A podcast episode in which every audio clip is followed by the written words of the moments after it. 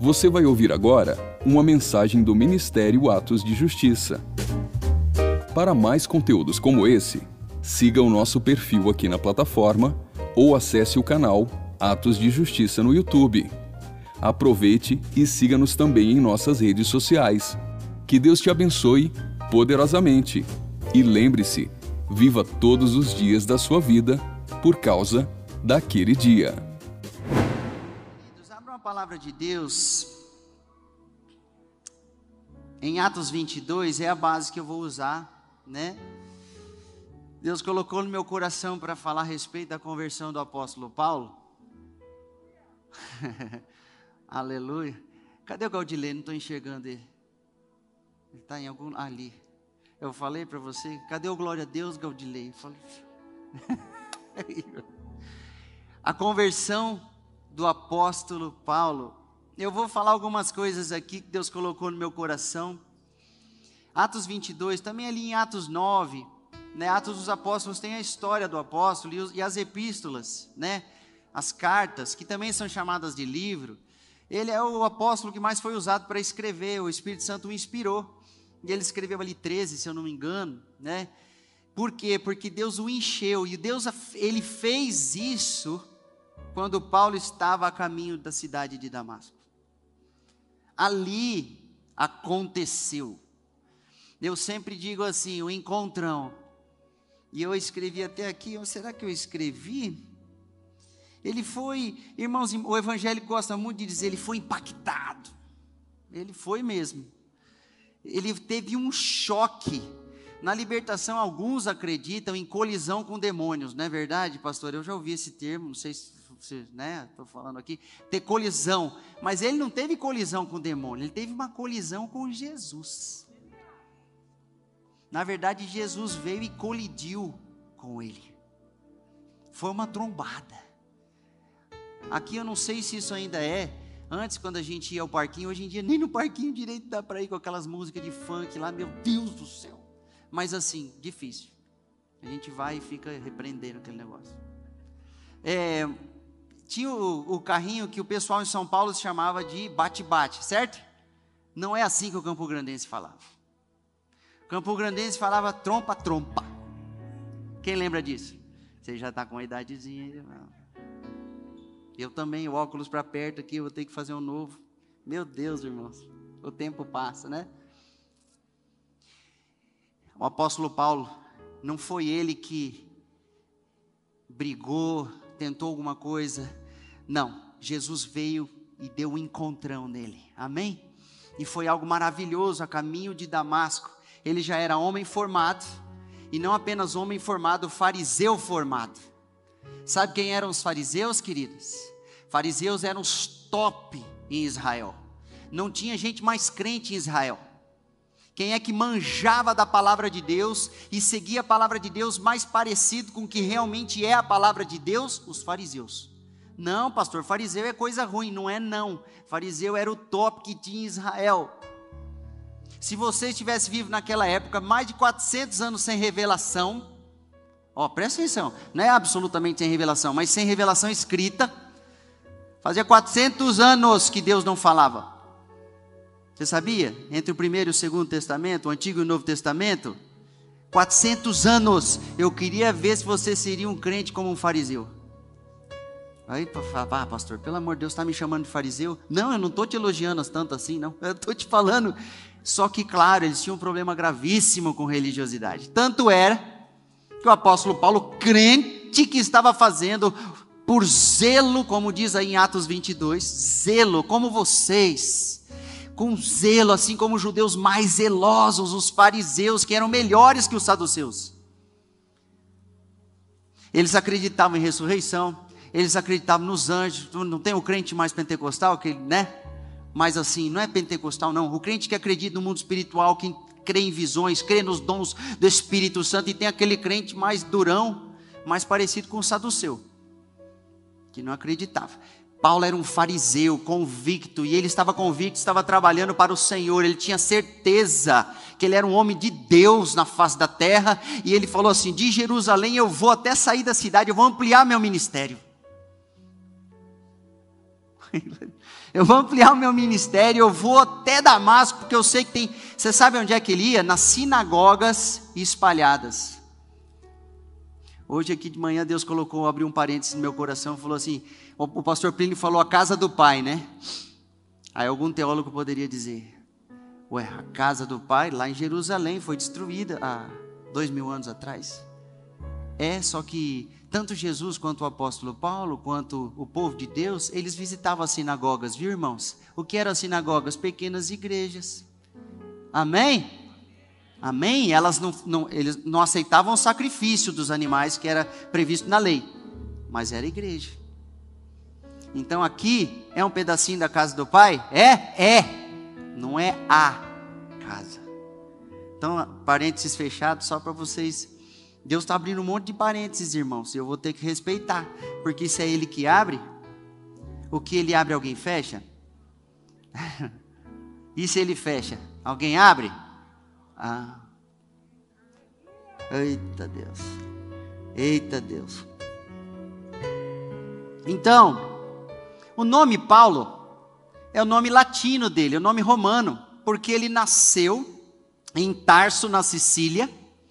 Então ele recebeu cidadania romana, só que ele é um judeu da tribo de Benjamim. Amém, queridos? E ele cresceu instruído como um judeu na cultura judaica, debaixo da lei, da Torá ele decorou grande parte das escrituras, um fariseu ferrenho, zelador da justiça de Deus, e tanto é que ele falou: agora eu vou perseguir esses, essa seita do caminho.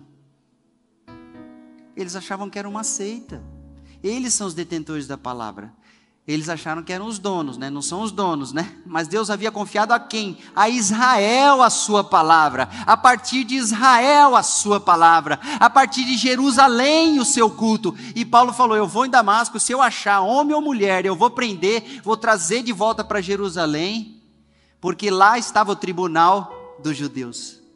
Homem crente, rapaz. O sinédrio talvez tenha sido criado lá no tempo de Moisés. Lembra que o sogro dele deu um conselho? Falou: Você vai morrer, homem. Você tem que pegar os príncipes e colocar gente para julgar as causas menores, você só julga as maiores. Lembra? Talvez ali o princípio, o embrião do sinédrio tenha sido criado aqui, que é um tribunal. E Paulo ia trazê-los para o tribunal, porque ele fala: Eu sou crente, eu creio, meu ministério está crescendo, me dá cartas. Olha que homem eu estou olhando para a pastora Janete aqui, eu estou lembrando da tua viagem para os Estados Unidos. Você vai para os Estados Unidos assim, ah, agora eu vou. Não, você foi enviada, não é verdade, pastor? Não é, pastor? O marido que sabe, se o marido não enviar, como é que vai, né? E a igreja, certo? É enviado. Paulo foi enviado para prender os crentes, os cristãos, os seguidores de Jesus, aqueles que na Bíblia, em Atos, é, é, o, aqueles do caminho, com letra maiúscula na sua Bíblia e Paulo tinha certeza que estava fazendo a coisa certa, mas antes de chegar, ele já está chegando em Damasco. Eu tinha uma visão que era mais para o meio do caminho, mas ele já está chegando à cidade.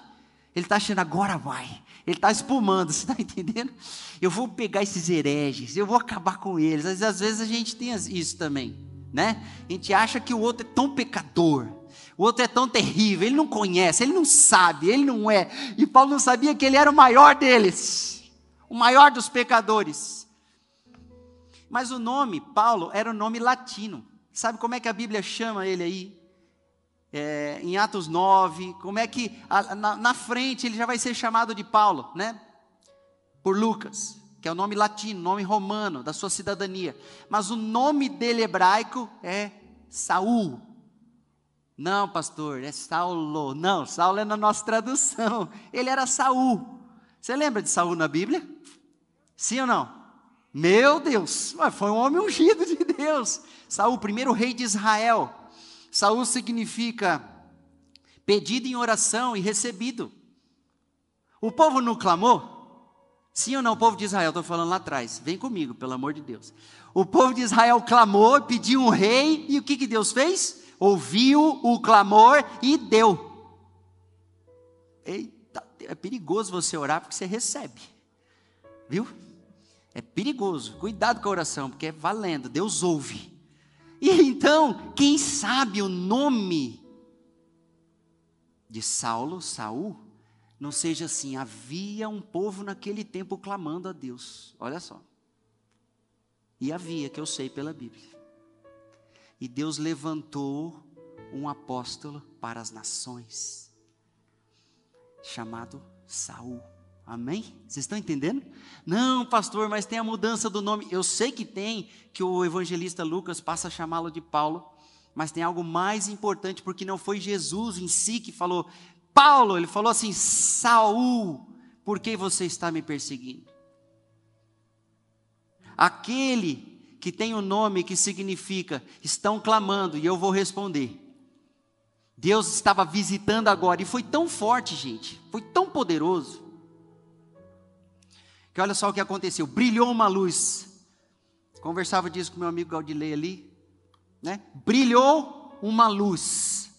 Aí, meu Deus, foi tão poderoso, e ele descreve um pouco diferente, Atos 9, Atos 22, como que as pessoas que estavam do lado dele, porque ele tinha uma, ele tinha gente armada ali com ele, entendeu? Ele tinha autoridade, ele estava com o documento na mão, com polícia, ele ia chegar dando carteirada na galera e levar preso. Se precisar açoitar, pode, pode açoitar, porque é isso mesmo, esses bandidos. É desse jeito. E só que a, a polícia ficou aterrorizada, eles não conseguiam discernir a voz e não viam perfeitamente a luz. Mas o apóstolo Paulo, que ainda não era apóstolo Paulo, era só ali, Saulo ao caminho, ele viu e ele ouviu claramente, a luz que brilhou era a revelação de Jesus em pessoa. Aleluia. Você sabe o que, é isso? Eu vou te dizer. Não, nós não sabemos, não. Não sabemos assim, exatamente, desse jeito que está aqui na Bíblia. Jesus, glorificado, se manifestou a Paulo. Glorificado, ele já havia é, subido ao céu, ele já recebeu o corpo de glória ele já é rei dos reis, senhor dos senhores. Você está entendendo? Ele sempre foi, mas ele tinha diminuído. Lembra para vir aqui como homem? Agora ele está em corpo glorificado, na sua glória. Ele pessoalmente se manifesta aquele homem que estava perseguindo. E olha só, e ele toma para ele. Você sabia que o que você faz para um, uma pessoa presa, o que você faz de bem para uma pessoa faminta, o que você faz de bem por alguém que está nu, que precisa vestir, o que você faz de dar um copo d'água para um dos pequeninos, quem recebe a Jesus. Você sabia disso? Ele está dizendo assim para o apóstolo Paulo, quer dizer, para Saul. Ele está dizendo assim para Saul: Eu, eu sou Jesus o Nazareno a quem você persegue, mas ele estava perseguindo os crentes.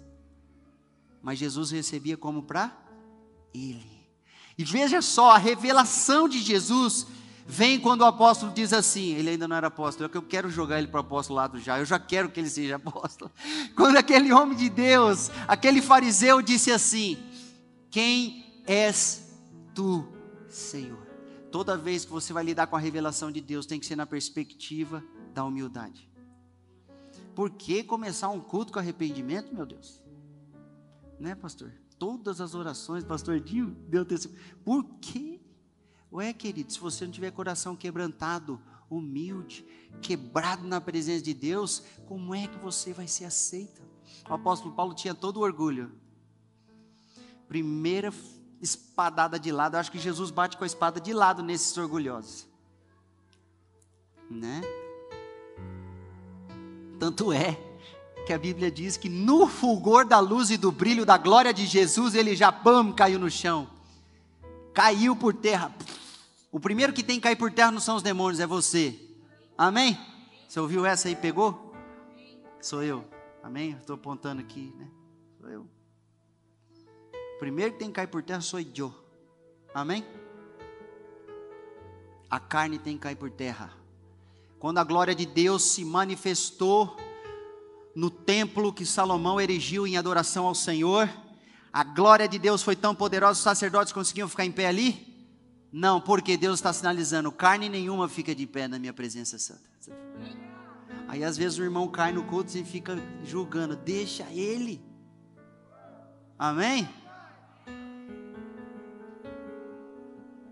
Às vezes ninguém orou, o outro vem e se joga de joelho, deixa ele. Às vezes tem um que dá um grito ali meio estranho na congregação, deixa ele. Deixa ele. O apóstolo Paulo estava aterrorizado. Você sabia que Jesus aterroriza? não, pastor, não, pastor. Ele é, ele é gentil. O Espírito Santo, ele é gentil, eu sei. Mas quando é muito duro de coração, ele dá uma, sacol, uma sacudidinha, meu irmão. Amém? Tem gente aqui que você olha por fora, parece uma porcelana, de tão delicado. Só que por dentro é duro igual aço. Ué. E aí como é que ele sabe lidar? Ele sabe lidar, ele enxerga. Amém? Amém, pessoal? Jesus conhece o que tem dentro ou não? O que, que Deus disse a Samuel? Vocês conhecem por fora, eu conheço por dentro. Foi isso que ele disse. então, glória a Deus, que presença, irmãos. Meu Deus do céu. Oh, meu Deus.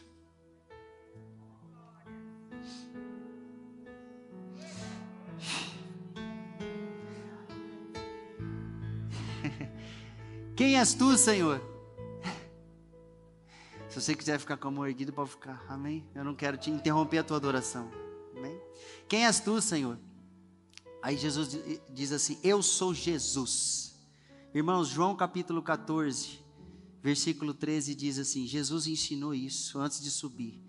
Tudo quanto vocês pedirem, peçam ao Pai em meu nome, para que o Pai seja glorificado no Filho revelação de Jesus. Se Jesus não é real para você, como se fosse, como disse um certo irmão, pele em cima da sua carne, como se fosse os seus ossos. Se Jesus não é real para você, tanto quanto o mundo material.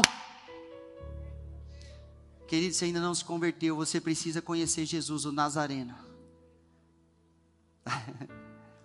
Amém? Eu andei lá um pouquinho naquela terra lá de Nazaré, estava chovendo, bênção de Deus, é difícil chover lá, né? Eu estava na época de chuva, estava chovendo, quase escorreguei nas pedras, tudo de pedra. Jesus o Nazareno. Meu Deus, né? Ele está se revelando. Sabe aquele que você persegue? Aquele que veio, aquele que foi para a cruz, aquele que morreu, aquele que tinha soldados romanos cuidando do túmulo, mas que ninguém conseguiu segurar, aquele que ressuscitou, aquele que ministra esses do caminho, o dono da igreja. Eu sou Jesus, o Nazareno. Se Paulo não reconhecesse Jesus, não tem apostolado, não tem mudança, não tem transformação. É, aí o que, que aconteceu? Aconteceu metanoia. Fala comigo, metanoia. Metanoia é muito diferente de paranoia. Houve uma transformação da mentalidade. Já ali, pastor, já ali. Claro que iniciou-se um processo. Sem dúvida. Foi tudo de uma vez? Não. Mas ele foi, aí vem a o crentez né? foi impactado pela transformação da mentalidade. Por isso que depois ele vai escrever, inspirado pelo Espírito Santo, Romanos capítulo 12: Transformai-vos pela renovação do vosso entendimento. Amém? Para que possais experimentar qual é a boa, agradável e perfeita vontade de Deus. Amém? É o que ele viveu, irmãos. Mas não era apenas o que ele viveu, era uma doutrina de Jesus sendo ensinada, sendo transmitida, um da presença, revelação de quem é o Cristo, o Messias, o ungido de Deus, o Filho do Deus vivo que se fez carne e osso. Amém? E aí o que está acontecendo? Uma, um rebuliço dentro dele, ele está confuso. O quem és tu e o que é que eu preciso fazer? To, as duas perguntas que o crente tem que fazer. Uma coisa eu peço ao Senhor. Se você sabe que a Bíblia tem essa revelação de uma coisa só te é necessária, Marta e Maria adorando, mas uma coisa só é necessária: prestar atenção nas minhas palavras, receber a minha instrução. Vocês estão entendendo? Uma coisa eu peço ao Senhor: eu quero habitar na tua presença, Senhor, para sempre. Não precisa mais nada. Se o Senhor está aqui, eu estou aqui, o Senhor está aqui, nós estamos vamos junto, acabou, não precisa mais nada. Eles cantaram hoje aqui, aquele louvor perigoso. Eu, se fosse você, tomava cuidado para cantar esses louvores. Eu só quero tua presença. Você viu eles cantando? Não vou arriscar que eu estou fora do tom. Hoje não vou te pedir nada. Eu não canto essa parte, que eu já estou pedindo, mas eu entendi. Eu quero a sua presença. Então, uma coisa, Deus, Jesus já estava ensinando ali, uma coisa você precisa: saber quem eu sou e receber a minha instrução. E a minha instrução primeira é essa: ele não revelou todo o Apocalipse, ele não revelou, sabe? Não, ele pegou e falou assim: ó, você segue o teu caminho. Ele não estava indo para Damasco? Interessante, queridos, que Jesus não falou, volta agora para Jerusalém, rapaz. Não, falou. Ele falou, segue a Damasco. Chegando lá, toda a instrução que você precisa, você receberá. Amém? E aí ele tá, só que a hora que isso ele tá assim, ó, apavorado de olho fechado, porque o, o, a glória de Jesus brilhou e não apenas brilhou, a Bíblia diz que circulou a Paulo. Meu Deus do céu, sabe o que isso aí significa? Não sei se você sabe, sei, pastor, que a, que a glória brilhou em volta dele. E, claro, você tem razão, mas por quê? Porque Jesus estava separando Paulo para o ministério. Deixa eu te dizer, quando ele chama alguém, ele faz uma obra que homem nenhum pode fazer. É glória dele, é exclusiva dele. Se você ler sobre os sacerdotes lá em Êxodo, se você ler especialmente sobre o sumo sacerdote, o Cohen Gadol, né? O sumo sacerdote o principal sacerdote, que é a pessoa de Jesus. O sumo sacerdote humano apontava para Jesus, sempre foi. Mas ele está separando Paulo como se fosse um sumo sacerdote. Mas Paulo não era da tribo de Levi, ele era da tribo de Benjamim, só que agora Jesus estava apresentando o sacerdócio da tribo do leão de Judá, amém? Da tribo de Judá.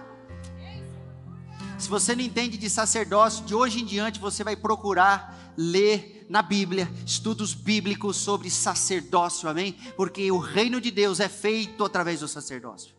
Amém? Se você não entendeu, ah, eu não sei, pastor, o meu chamado. O, olha, querido, começa pelo sacerdócio.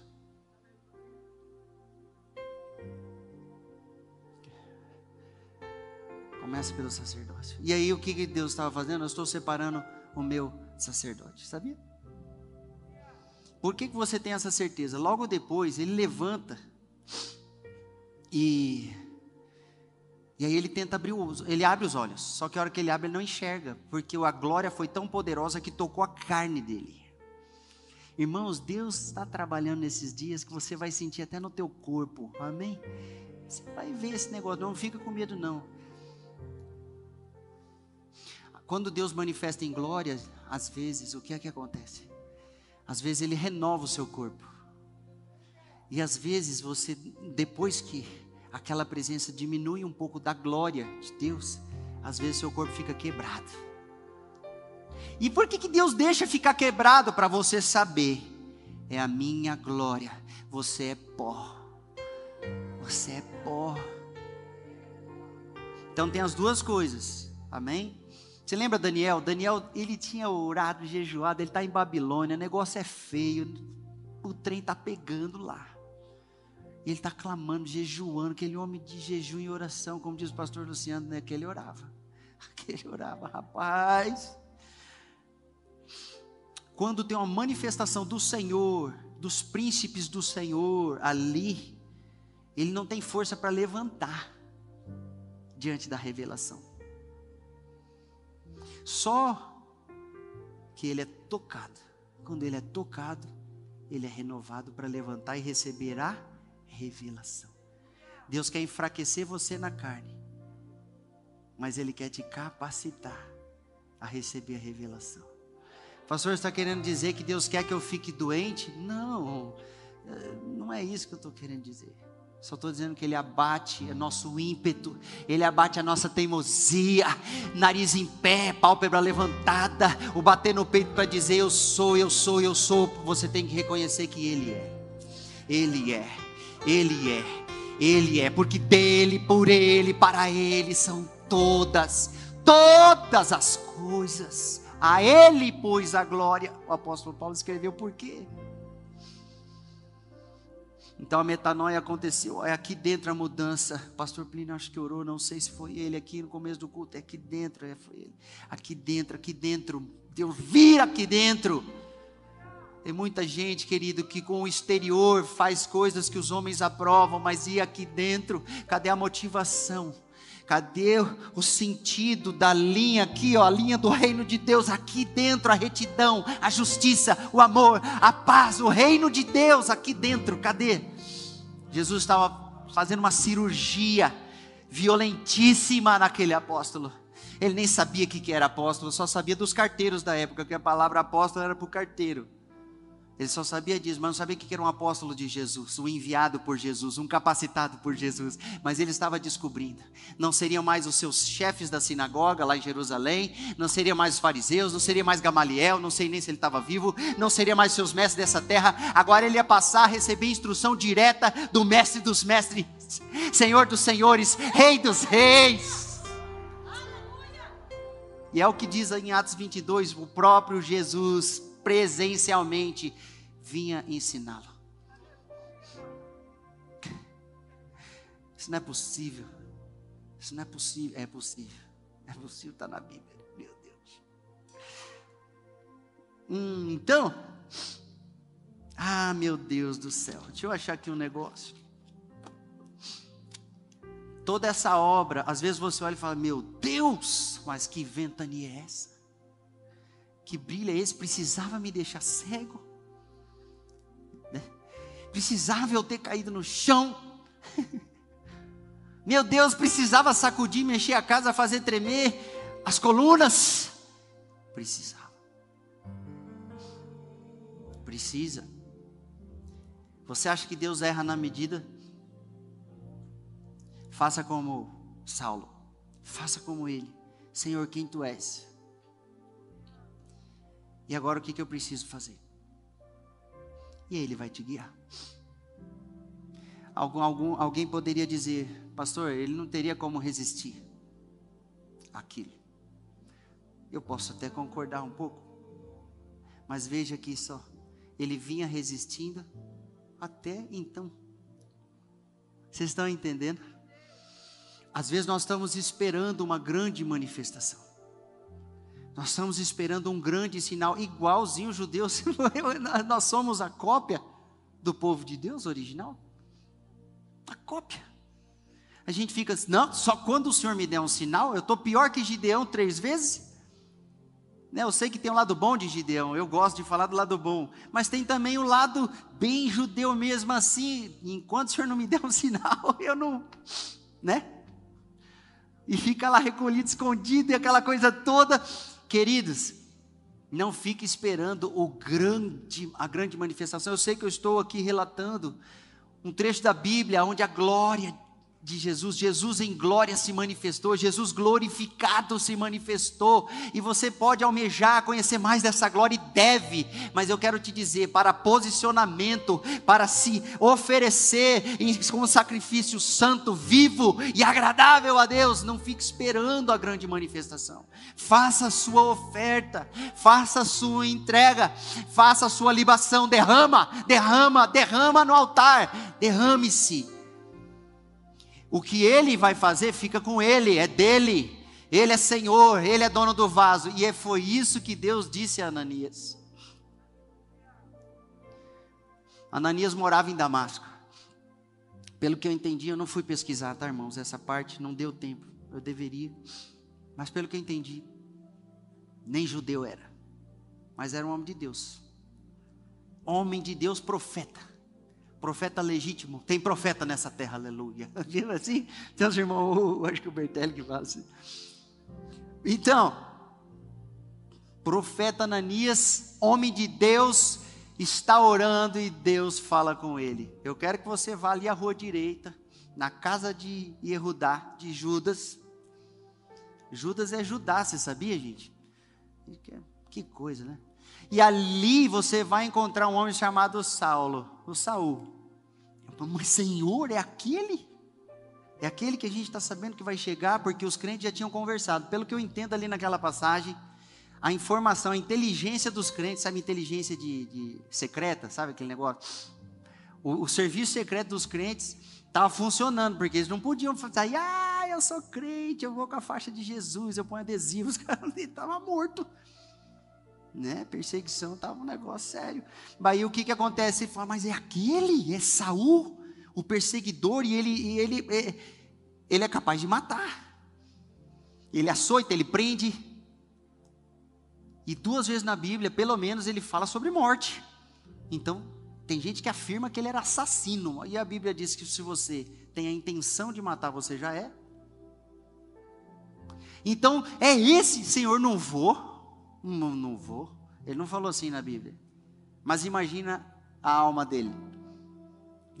Irmão, você acha que Deus tem. Você tem que ser. Você tem que falar real para Deus, amém? Ele ficou em luta. Mas Deus levanta e fala para ele: sabe como é que ele vai? Este que vocês estão dizendo, e é tudo verdade, que é perseguidor. Para mim, ele é um vaso. Para mim, ele é um vaso escolhido.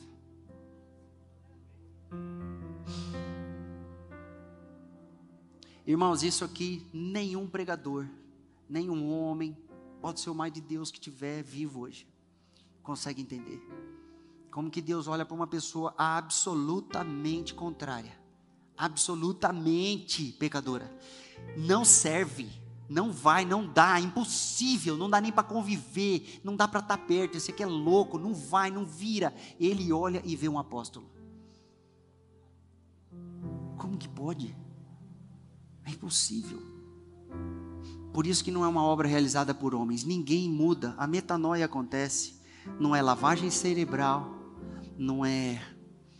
é como é que se diz? É, não é hipnose. não é e não deve de ser. Eu ensino para meus filhos que esse negócio de hipnose não é legal. Não é sugestão. Pensamento positivo. Não é nada disso.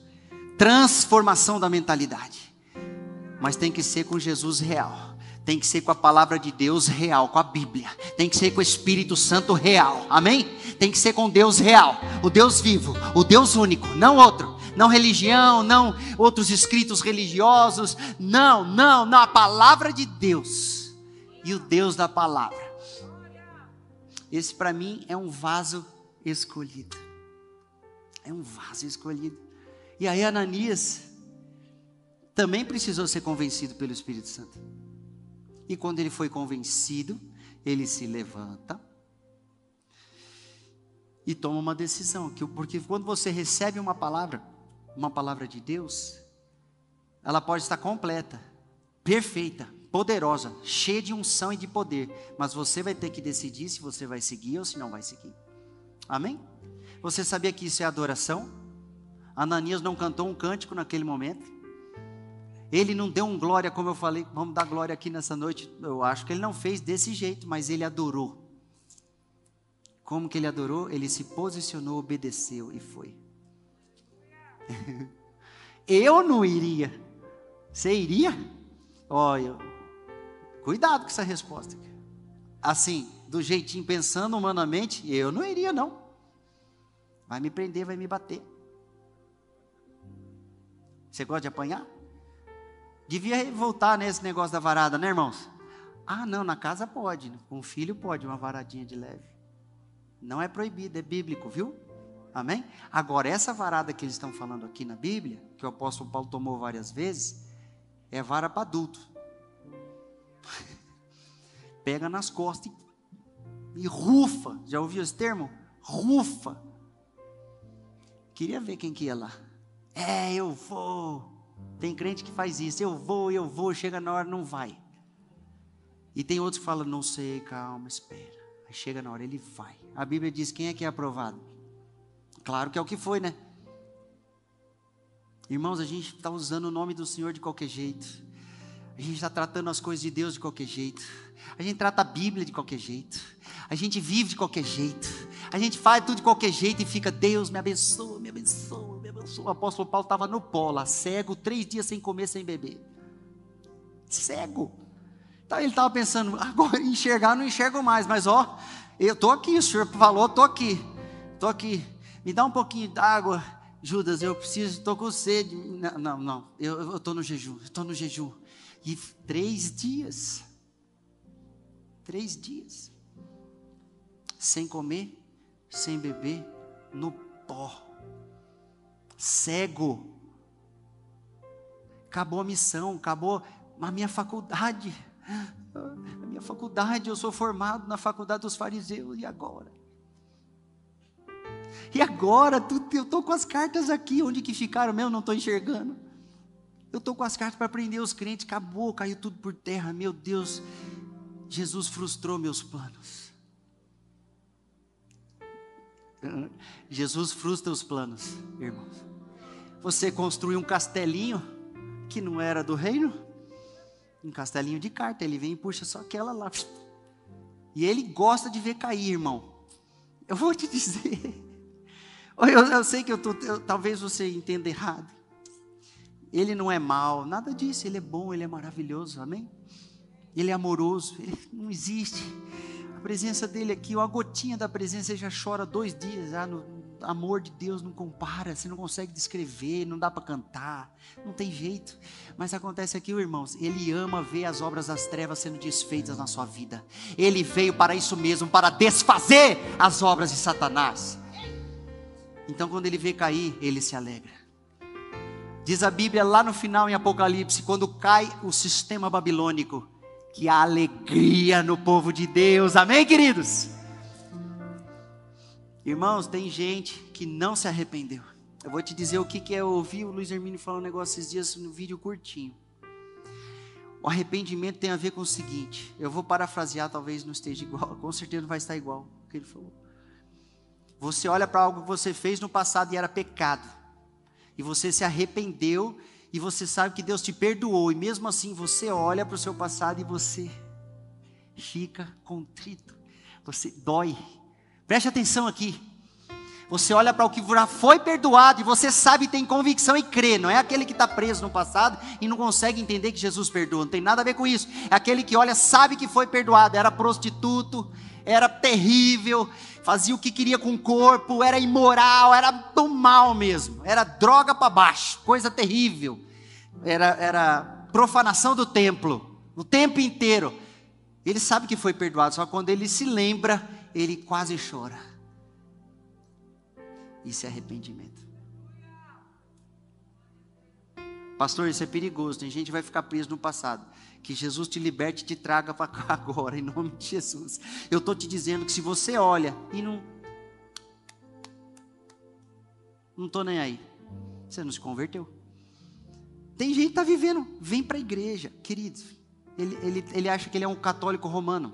Ele acha que ele é um romano. Pior. Acha que vem bater o cartãozinho aqui, está salvo. Igreja não salva. Vocês estão entendendo, queridos? É um encontro com Jesus. Por isso que eu estou fazendo até esse gesto aqui. Tem que ser, tem que ser forte.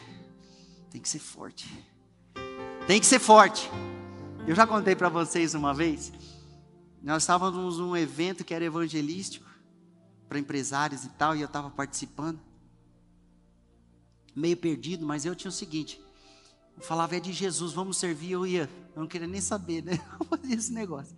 Aí eu estava lá naquele evento, era de Deus, era bom. Aí terminou, fizeram apelo, teve gente que foi lá na frente, entregou a vida para Jesus. E eu falei, meu Deus, que negócio. Aí tinha um irmão que era todo mais pentecoste, assim, ele falou assim para um, um, garoto de uns 15 anos de idade, 13, 15 anos, falou assim, você quer receber o Espírito Santo? Aí o menino falou assim, eu quero. Eu falei assim, meu Deus, eu também não sou batizado com o Espírito Santo. Eu também quero, né? É assim, eu não tinha manifestação das línguas. Né? Bom, aí chegou lá, ele orou uns, sei lá, irmão. Fez uma oração assim, eu ia até fazer uma brincadeira, não vou fazer porque é coisa santa. Foi uma oração assim, ó. O menino começou a falar em língua, foi cheio, começou até a transpirar assim. Falei, aí eu olhei assim, fiquei com aquela inveja santa, sabe? Já viu essa? Não tem, né? Não, não existe. Pois. É. Não, mas eu olhei e falei, meu Deus, o senhor está enchendo esse meio, fiquei intercedendo. Meio que eu intercedia, meio que eu falava, pega eu também, Senhor. Não. Aquele menino foi cheio, ele experimentou. Ele foi cheio, ele experimentou. Irmãos, o maior perigo nós estamos correndo. Conversei com o Anderson ontem ainda. Experimentarmos o dom celestial e depois darmos as costas para o Senhor. Querido, se você teve um encontro com Jesus, valorize ao máximo, assim como o apóstolo Paulo fez. Ele não era, ele nem sabia que ele já era apóstolo. E claro que haveria uma escola Três anos, 14 anos de escola. Ele já pregou? Ele já pregou. E assim que Deus faz, Ele te chama, Ele já põe na obra. Aleluia! Amém? Irmãos, eu era novo convertido, cheguei lá na igreja local pequenininha, perto da rodoviária antiga ali. Rapaz, eu estava lá, daí eu sedento da presença, lendo a Bíblia ainda, primeira vez. Estava lendo a Bíblia tal, daí o, todo ali o professor da escola bíblica dominical falou: Você vai me ajudar. Beleza? Eu falei, é, tá bom. Meu Deus, né? De ajudante da escola bíblica. Aí sabe o que aconteceu? Você já sabe. O professor da escola bíblica, aconteceu um negócio lá e não podia mais, tá? Igreja pequena, meu irmão. Não tem substituto. Vai que é sua. é? E foi maravilhoso, porque mesmo eu sendo novo convertido, ah, mas como que o pastor colocou um neófito? Irmão, quando a obra é escassa, deixa eu te dizer, vai o neófito mesmo. Você está me entendendo? Tem gente que Deus está usando nas nações aí porque os velhófitos, os, os, os não, não vão. Aí Deus pega aquele que acabou de levantar e põe na. e vai. Ué.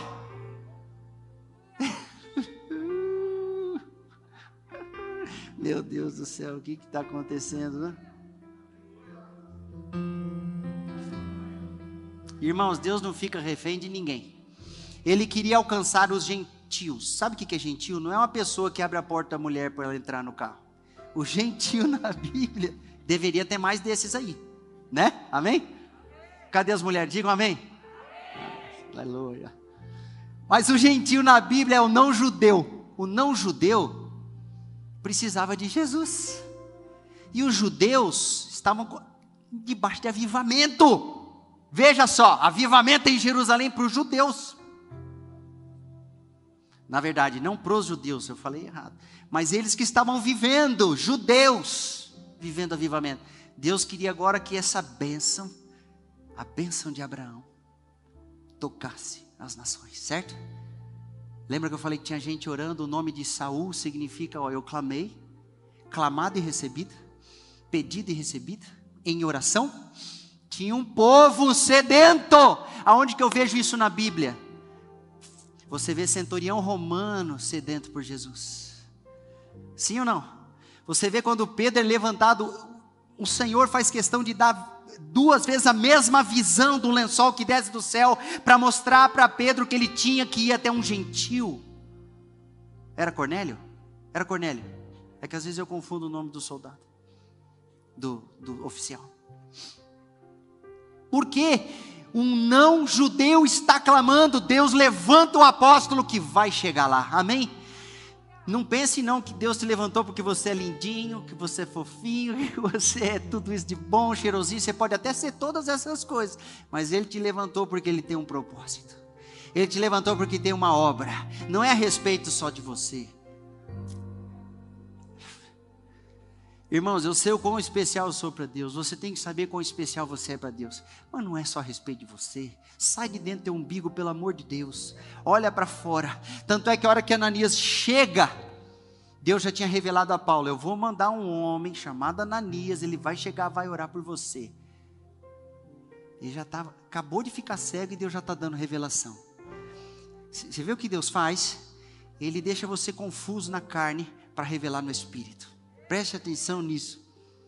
E aí, ele está cego ainda. E Ananias chega, meu irmão,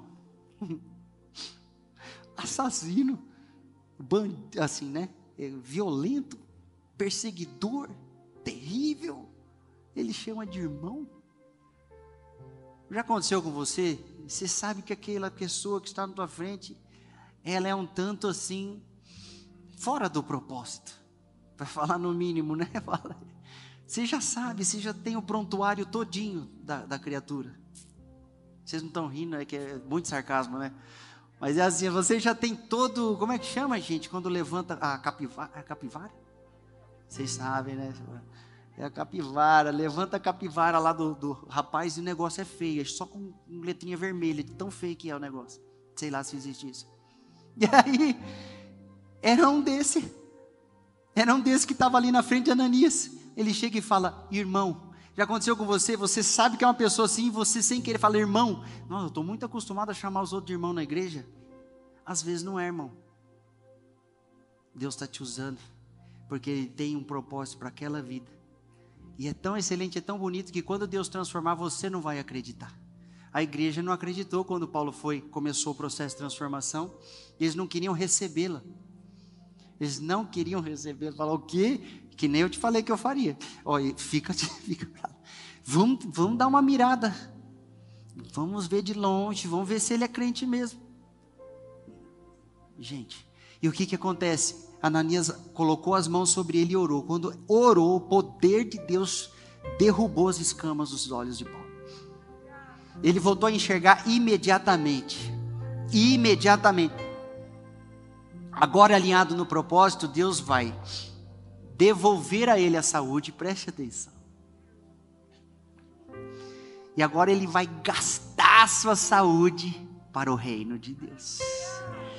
Tanta gente gastando a saúde, queridos. Gastando sua vida naquilo que não é eterno. Pastor, é proibido eu ir para uma academia malhar? Não, querido, eu até deveria estar malhando alguma coisa. Estou malhando coisa nenhuma, só levantamento de garfo. né? Deveria, tem que cuidar, mas deixa eu te dizer, tem gente que se esmera para ter alguns músculozinhos e espiritualmente está raquítico, jogado no chão. Meu Deus do céu. O apóstolo Paulo levantou, recobrou a vista. Alguns acreditam que ele não recobrou totalmente, que ficou uma marca, sabe? Mas não há prova disso. O fato é que agora ele estava enxergando e agora aí ele teve que comer porque ele estava fraco na carne. Ele comeu, ele ficou um pouquinho mais forte e a força vai voltando para o que que ele vai usar sua força, seu vigor, para o que que ele vai usar? A direção espiritual, espiritual, super espiritual veio você precisa ser batizado nas águas e ser cheio do Espírito Santo. Ou ser cheio do Espírito Santo e batizado nas águas, às vezes Jesus inverte, viu? Ele inverte. A gente está aqui, não, peraí, que você vai passar. Tem, né? Aí o guri já recebe batismo do Espírito Santo fala: E aí, que igreja que você vai? Não vou, não vou, nunca fui. Cheguei aqui, ó. Esse bando de louco fica cantando 45 minutos aqui. Que negócio que é esse? E ele é batizado com o Espírito Santo. A gente tem que dar a direção e, e levá-lo para o batismo nas águas, porque é um mandamento. Amém? É uma ordenança. E aí Paulo levanta, irmãos, e ele levanta e vai ser batizado nas águas. E agora ele vai começar a enfrentar uma igreja que não quer ele, e também a maioria de um povo a quem ele ia que não queria ele. Só que agora ele pega tudo que ele não precisou jogar fora, porque ele considerou, diz a Bíblia, tudo como perda. Como que você faz quando você tem esse encontrão de Jesus e a glória de Deus começa a te separar porque te envolve e te santificar para você ser um coen, um sacerdote, uma sacerdotisa? Como que Deus, o que, que tem que acontecer? Você tem que entregar tudo. O quem você a sua, a sua linhagem familiar, a sua criação, os seus estudos, a sua profissão, os seus, uh, tanto que você acha ou deixa de achar, os seus pensamentos, seu sistema, você tem que render tudo.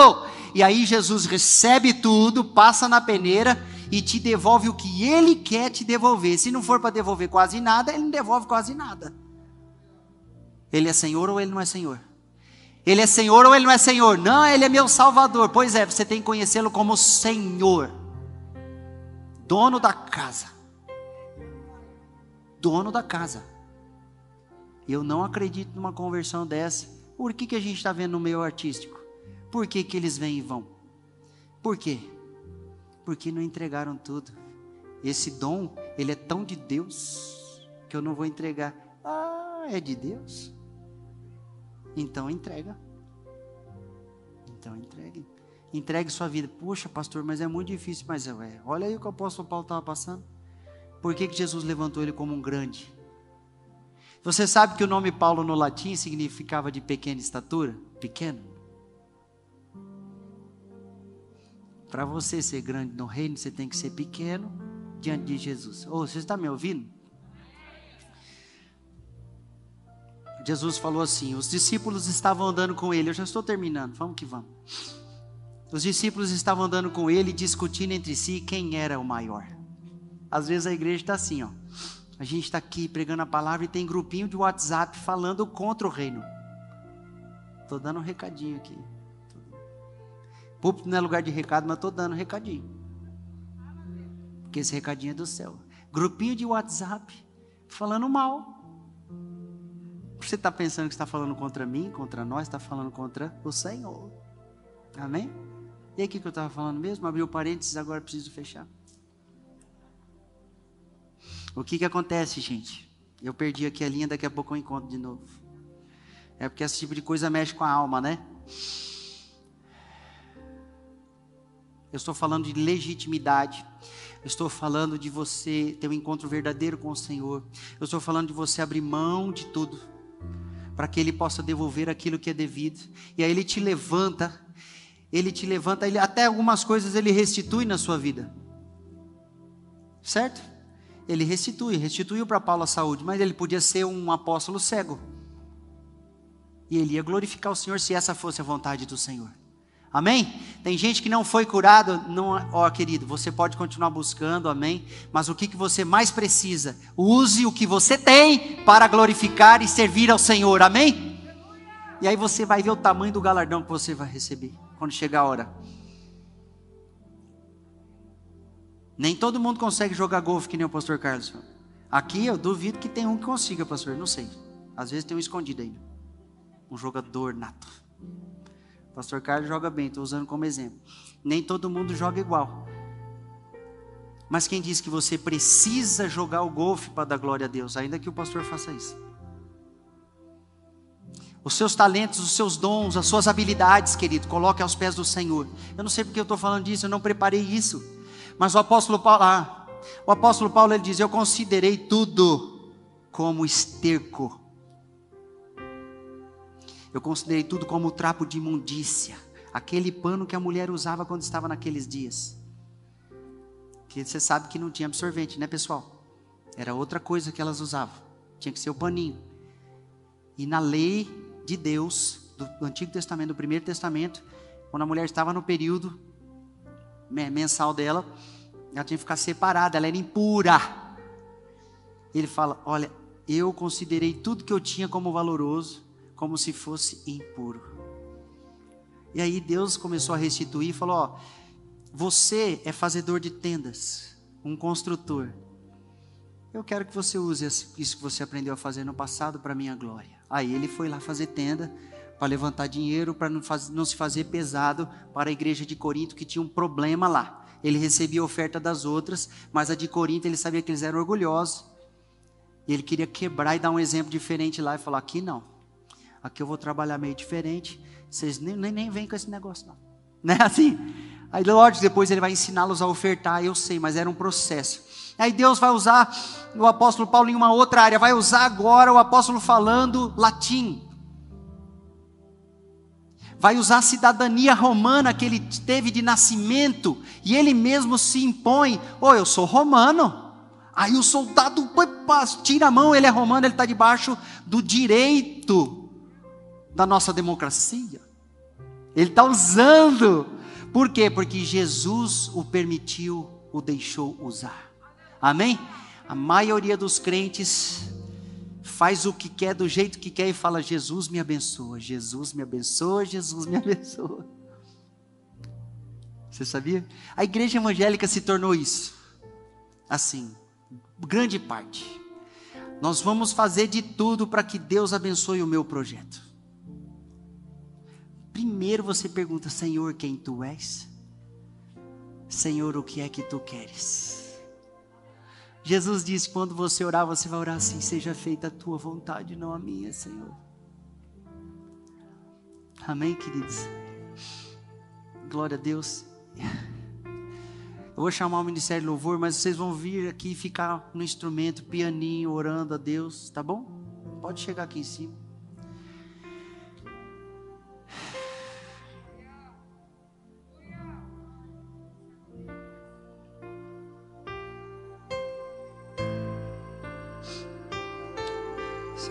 Assim. tá?